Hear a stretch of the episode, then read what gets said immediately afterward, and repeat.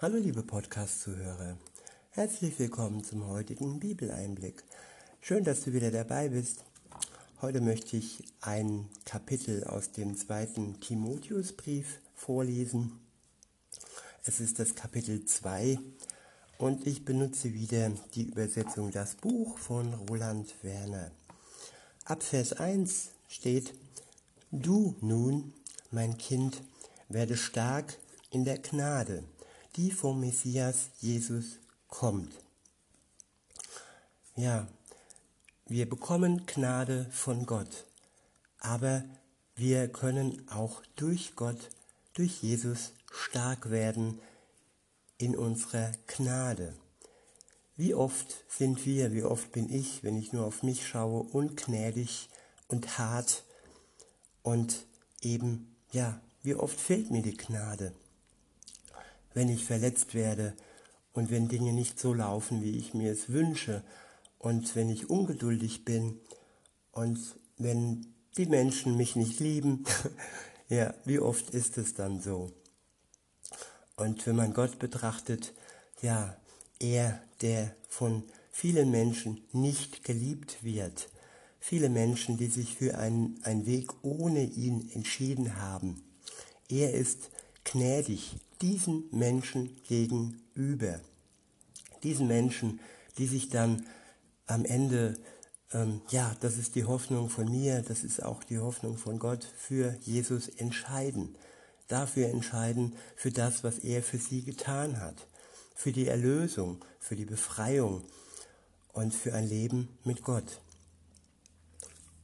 Weiter heißt es, und das, was du von mir gehört hast vor vielen Zeugen, das übergib du wiederum anderen zuverlässigen Mitmenschen, die dann auch in der Lage sein werden, andere zu unterrichten.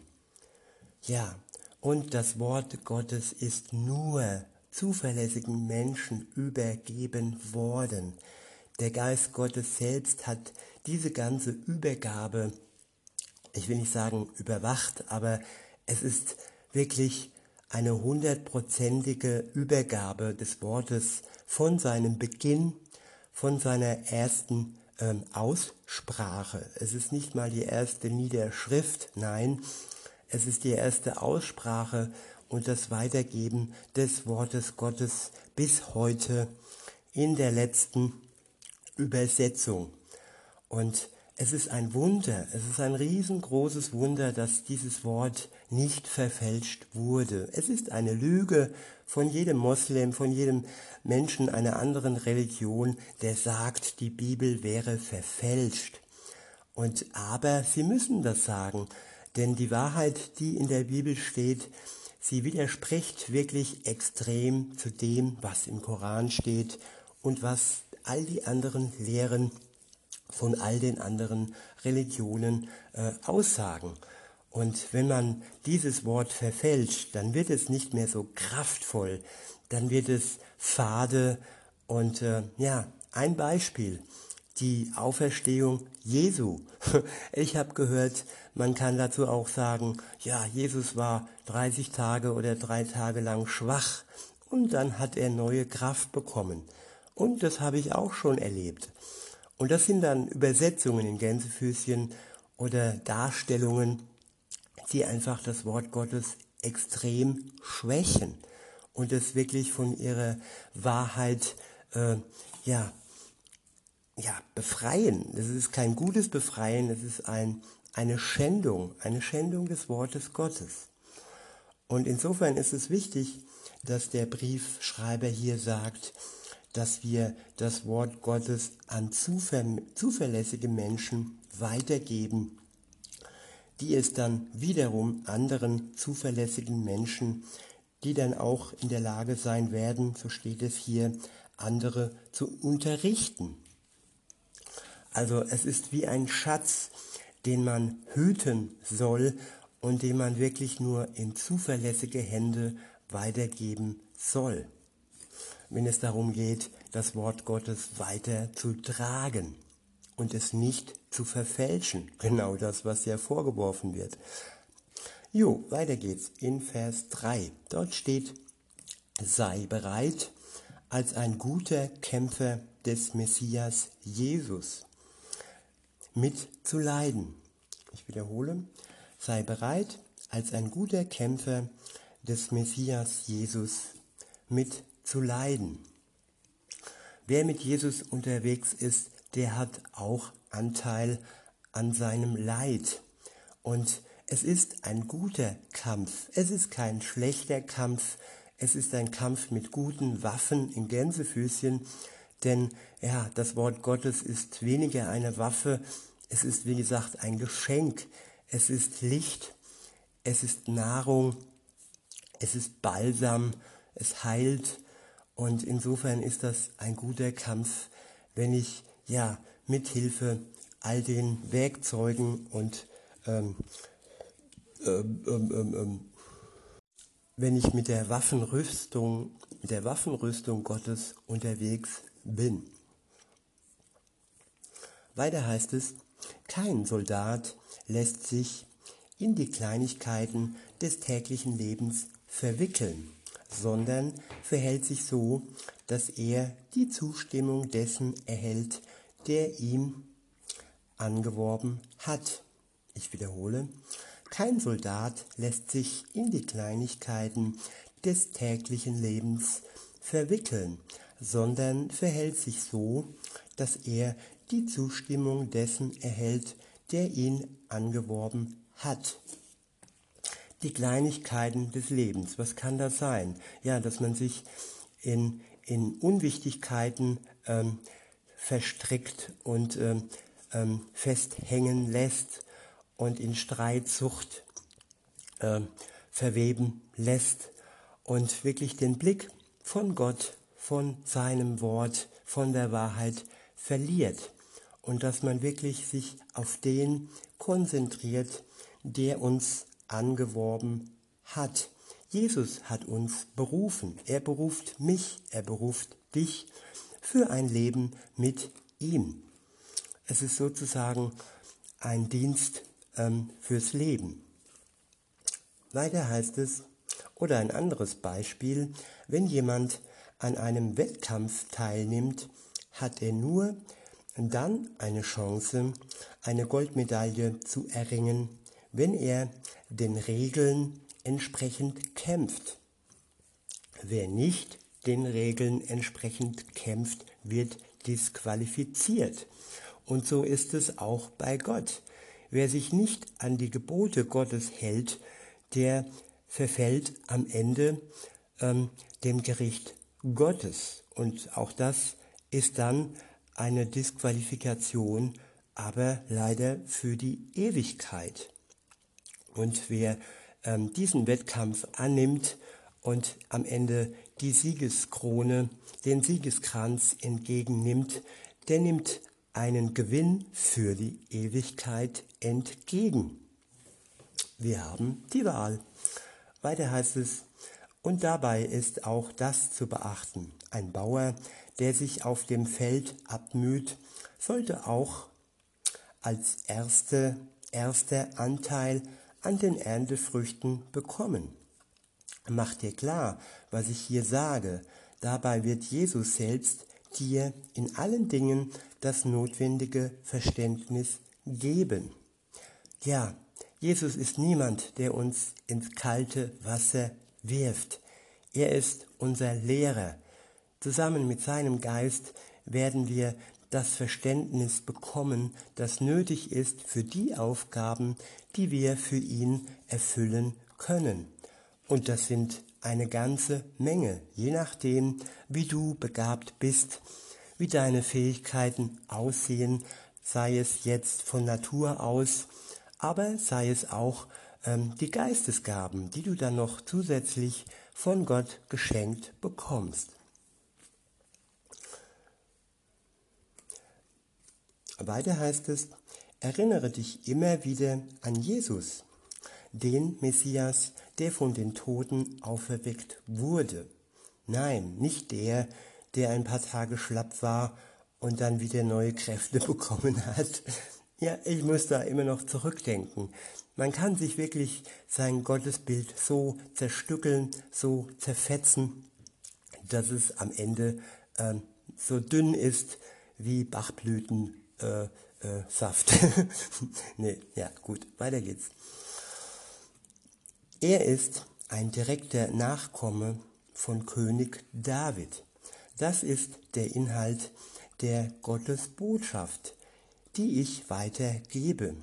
Wegen dieser Nachricht erdulde ich das Leiden und auch diese Gefangenschaft, als wäre ich ein Verbrecher. Doch die Botschaft Gottes ist nicht gefesselt. Deshalb ertrage ich das alles wegen der Menschen, die Gott auserwählt hat. Die Botschaft Gottes ist nicht gefesselt. Auch wenn man uns eventuell fesselt, auch wenn man uns eventuell in Quarantäne, äh, äh, nee, äh, in Gefangenschaft nimmt, dann heißt das nicht, dass das Wort Gottes gefesselt ist. Es ist frei und wir können es wirklich für uns, für unsere Genesung, für unsere tägliche Nahrung ähm, verwenden. Egal wo wir sind, ob jetzt in Freiheit oder nicht. Weil es ist nur äußerliche Freiheit, die wahre innerliche Freiheit, die kann uns niemand nehmen. Klar, man kann uns foltern, aber am Ende sind wir frei vor Gott. Wenn er uns erlöst, dann haben wir das ewige Leben. Und das kann uns kein Mensch nehmen. Weiter heißt es,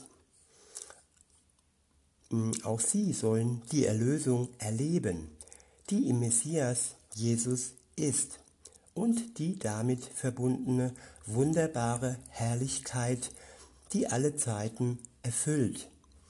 Wir leben in der wunderbaren Herrlichkeit, sobald wir von Jesus erlöst wurden. Dann fällt alles von uns wie eine riesengroße Last. Auch wenn wir uns lange vorgemacht haben, wir sind ja gute Menschen im Vergleich zu diesem oder jenem, im Vergleich zu Hitler, im Vergleich zu, ja, bla bla bla. Aber jeder trägt sein Päckchen und jeder hat verletzt, klar, jeder wurde auch verletzt. Aber die Gefahr im Verletztwerden ist auch, dass man dann schnell selbst zum Täter wird. Und das ist ähm, ja eine Sache, die muss weg.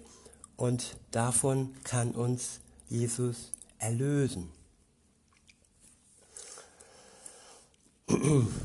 Der nächste Abschnitt ist überschrieben mit Erinnerung. Ab Vers 11 heißt es, diese Aussage steht fest. Wenn wir zusammen mit ihm sterben, werden wir auch zusammen mit ihm leben.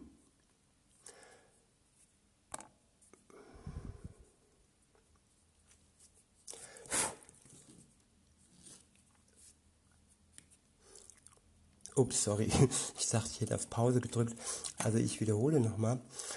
Wenn wir zusammen mit ihm sterben, werden wir auch zusammen mit ihm leben. Und zusammen mit Jesus sterben heißt ja Anteil haben an seinem Tod am Kreuz. Unser altes Ich stirbt.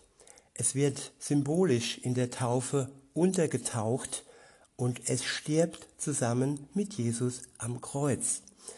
Und genauso wie unser altes Ich stirbt und wir daran Anteil an seinem Tod haben, so haben wir auch Anteil an dem neuen Leben, an der Auferstehung. Und das symbolisiert das Auftauchen. Wir haben also, wenn wir uns für Jesus entscheiden, wenn er uns erlöst, auch Anteil an der Auferstehung. Und genauso wie er, wie Gott, der Vater, Jesus aus den Toten wieder herausgeholt hat, genauso werden wir, werden wir mit der gleichen Kraft aus unserem Tod herausgeholt, beziehungsweise wir bekommen einen neuen Körper, falls wir noch leben und Jesus zu Lebzeiten zu uns kommt. Ab Vers 12 steht, wenn wir Ausdauer beweisen, werden wir auch zusammen mit ihm regieren. Ich wiederhole, wenn wir Ausdauer beweisen, werden wir auch zusammen mit ihm regieren.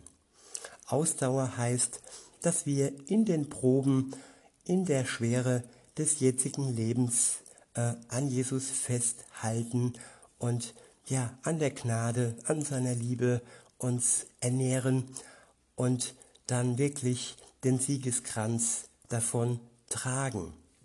Und wenn wir das tun, werden wir auch zusammen mit ihm regieren. Alle die, die uns regieren, alle die, die uns unterdrücken, die werden als Schemel dienen, wenn der König Jesus wiederkommt auf die Erde. All die Mächtigen werden dann nicht mehr mächtig sein. Weiter heißt es, wenn wir tun, als würden wir ihn nicht kennen, dann wird auch er sich von uns abwenden. Ich wiederhole, wenn wir tun, als würden wir ihn nicht kennen, dann wird auch er sich von uns abwenden. Wenn ich höre, ich glaube an Jesus, aber mein Jesus sieht so und so aus, mein Jesus war nur schlapp, mein Jesus ist nicht gestorben und auferstanden und ja, dann, dann kennst du Jesus nicht. Dann wird Jesus am Ende der Zeit sagen, wie, du hast Herr, Herr gesagt, aber in Wirklichkeit hast du nicht mich gemeint. In Wirklichkeit hast du dir deinen eigenen Gott zusammen gebastelt. Du kannst Jesus nur so annehmen, wie er ist, in der Wahrheit und im Wort, so wie es überliefert wurde, so wie es sicher und zuverlässig überliefert wurde. Und das kannst du im Glauben annehmen oder kannst dich von all den ähm, Leuten beschwatzen lassen, die sagen, nö, das Wort ist verfälscht und du musst das so und so und so glauben. Und wenn du das so und so und so glaubst, dann ist doch mein Wort viel wichtiger und viel bedeutender, weil das Wort Gottes dann so schwach und so billig daherkommt. Und ja, das ist alles Taktik. Wenn man dir wirklich vormacht, ähm, das Wort Gottes wäre nicht so, wie es da steht, und dann will man dir nur etwas anderes groß machen und dieses andere ist der Weg, der ins Verderben führt. Ab Vers 13 heißt es, wenn wir untreu werden, so bleibt er selbst doch treu, denn er kann sich selbst nicht verleugnen. Ja, Gott kann sich nicht verleugnen, auch wenn wir ihn verleugnen, auch wenn wir sein Wort verleugnen. Er bleibt treu. Und die Zeit der Gnade ist noch nicht vorüber. Gott ist treu und wenn du Gott sein Wort verwaschen hast, dann heißt das nicht, dass er noch da ist und dass er sich freut, wenn du zurückkommst und du wirklich sein Wort so nimmst, wie es ist und es wirklich als Wahrheit anerkennst. Ab Vers 14 heißt es, rufe diese Dinge immer wieder in Erinnerung und beschwöre die Christen feierlich vor Gott, dass sie nicht mit Worten gegeneinander kämpfen. Denn das ist zu, das ist zu überhaupt nichts Nütze und bringt denen, die das hören, nur Verwirrung. Ich wiederhole, rufe diese Dinge immer wieder in Erinnerung und beschwöre die Christen feierlich vor Gott, dass sie nicht mit Worten gegeneinander kämpfen, denn das ist zu überhaupt nichts nütze und bring denen, die das hören, und bringt denen, die das hören, nur Verwirrung. Ja, wir sollen uns gegenseitig nicht verwirren. Einfach ruhig, bestimmt Gottes Wort weitergeben, aber wirklich vermeiden, über sein Wort zu streiten. Denn wer anfängt zu streiten, der macht sich verletzbar. Der hat sein Brustpanzer nicht an, der hat sein Schild nicht vor sich und der macht sich verwundbar. Wir müssen nicht um Gottes Wort streiten. Wir können es verteidigen, wir können Zeugnis geben, aber dann ist auch gut. Weiter heißt es, bemühe dich darum, dich selbst Gott als bewährten Mitarbeiter zur Verfügung zu stellen, der in keinem Lebensbereich beschämt werden kann und der die Botschaft von Gottes Wahrheit in angemessener Weise den Hörern zuteilt. Ja, und dieses Wort angemessener Weise ist wichtig. Es sollte immer liebevoll weitergegeben werden und nicht mit der sogenannten Bibelkeule niederschmetternd. so nach dem Motto, wie, du willst in die Hölle? Nö. nee, das sind zwei, zwei, zwei Arten, die man verwenden kann. Für mich ist es wichtig, auf Gottes Liebe hinzuweisen, auf seine Gnade hinzuweisen, auf seine Barmherzigkeit. Und wer dann dies alles ablehnt und nicht annimmt, der ja, hat dann ja, nicht äh, die ganze Sache angenommen und muss dann mit dem Gericht äh, Vorlieb nehmen. Aber ich komme doch nicht mit dem Gericht zuerst und verschweige die Liebe, die Gnade, die Erlösung und all das Gute. Weiter heißt es, vermeide frevelhaftes Geschwätz. Die Leute, die sich solchen falschen Lehren widmen, werden der Gottlosigkeit immer mehr Raum überlassen. Ihre Lehre wird um sich fressen wie der Krebs. Ja, und da ist es auch wichtig, für solche Menschen zu beten, dass diese giftige Lehre, die um sich und vor allem um sie selbst und in ihr Herz, in ihre Seele sich hineinfrisst wie Krebs, dass, dass sie befreit werden, dass sie sich befreien lassen von Gott. Und da ist wirklich die tiefe und die große Kraft Gottes nötig, dass sie von dieser Lehre befreit werden. Weiter heißt es, zu diesen Leuten gehören auch Hymenaus und Philetus. Sie sind von der Wahrheit abgeirrt und behaupten, dass die Auferstehung der Toten schon stattgefunden habe. Dadurch zerstören sie das Gottvertrauen von einigen Leuten. Und das meinte ich vorhin. Behauptungen aufzustellen, die der Wahrheit Gottes widersprechen, die äh, blasphemisch daherkommen, zynisch und zerstörerisch daherkommen, ja, das verwirrt Menschen, die im Glauben noch unsicher sind, die noch von, äh, ja, von der Milch, sage ich mal, ernährt werden. Und ja, wenn so jemand wirklich einem neuen, frischen Christen ähm, seinen Glauben zerstört, der muss mit großen und schweren Strafen rechnen. Mich kann man damit nicht mehr äh, äh, beeindrucken. Das will ich jetzt nicht arrogant rüberbringen, aber ich war auch mal neu und frisch im Glauben und hätte man mir damals äh, so etwas gesagt wie, ja, Jesus war nur schlapp und nach ein paar Tagen war er wieder fit, und die Auferstehung gibt es nicht und oder sie ist schon äh, passiert, so wie jetzt bei uns in diesem Vers, dass man wirklich das Wort Gottes bewusst verfälscht, um die Menschen ähm, zu einer anderen Sache hinzuführen, die sie von Gott wegbringt. Na, zu einer anderen Religion, zu, an, zu einer anderen Lehre, meine ich damit. Ähm, weiter heißt es, Sie sind von der Wahrheit abgeirrt und behaupten, dass die Auferstehung der Toten schon stattgefunden habe. Dadurch zerstören sie das Gottvertrauen von einigen Leuten. Doch das, doch das feste Fundament Gottes, doch das feste Fundament Gottes äh, steht nach wie vor und hat als Sieg Sieglaufschrift diese Worte. Gott, der Herr, kennt die genau, die zu ihm gehören.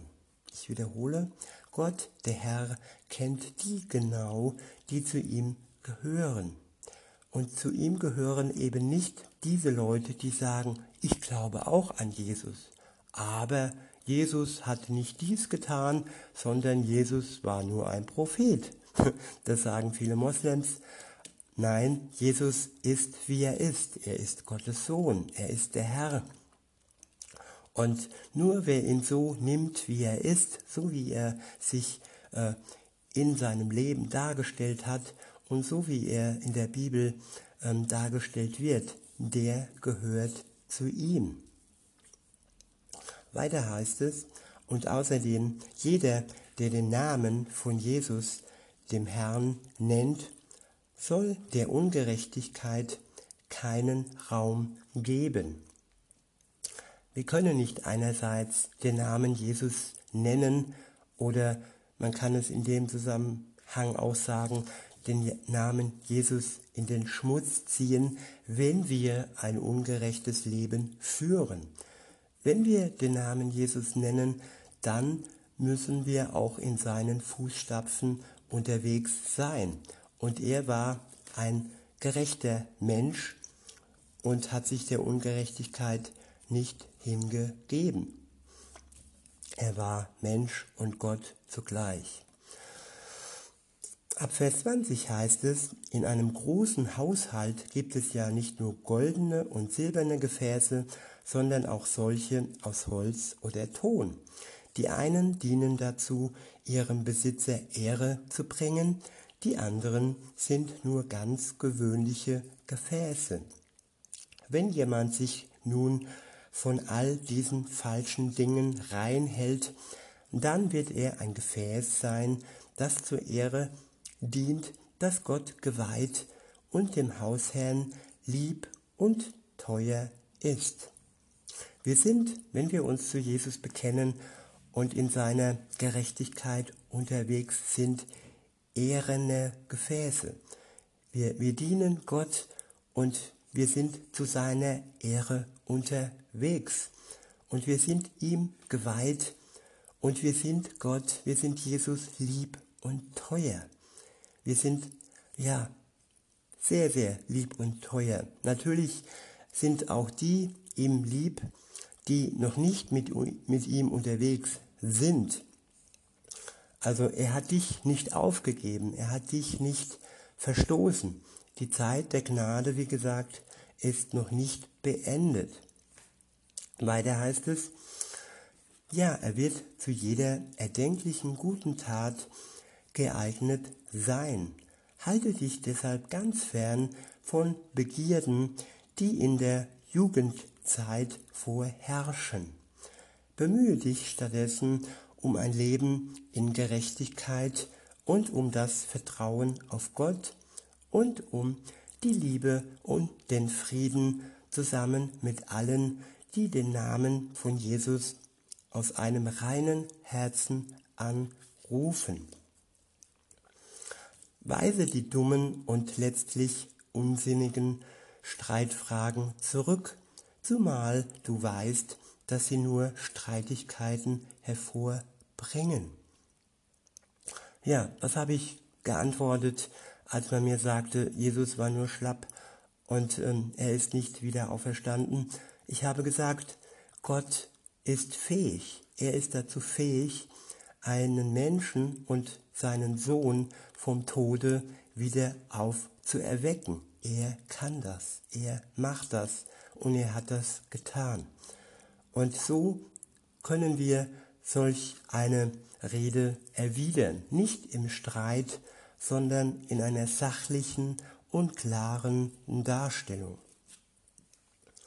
Weiter heißt es, doch ein Diener von Jesus sollte nicht herumstreiten, sondern sich allen gegenüber gütig verhalten, in der Lage sein zu lehren und seinen und einen langen Atem haben.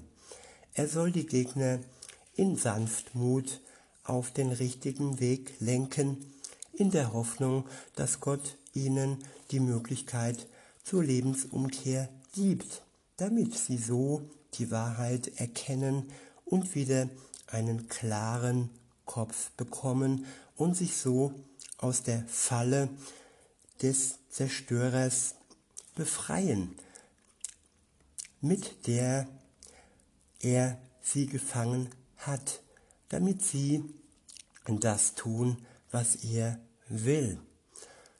In diesem Sinne möchte ich uns allen, die wir zum einen schon mit Jesus unterwegs sind, ja, ermutigen, dass wir für die beten, die noch in der Falle des Zerstörers feststecken, dass sie wirklich die Möglichkeit zur Lebensumkehr bekommen. Und wenn du, der du zuhörst, noch in der Falle feststeckst, dann möchte ich dich ermutigen, dass du Jesus die Hand ausstreckst und ja, dich von ihm herausziehen lässt aus dieser Falle und mit ihm ein Leben beginnst. In diesem Sinne wünsche ich uns allen und euch einen schönen Tag und sage bis denne.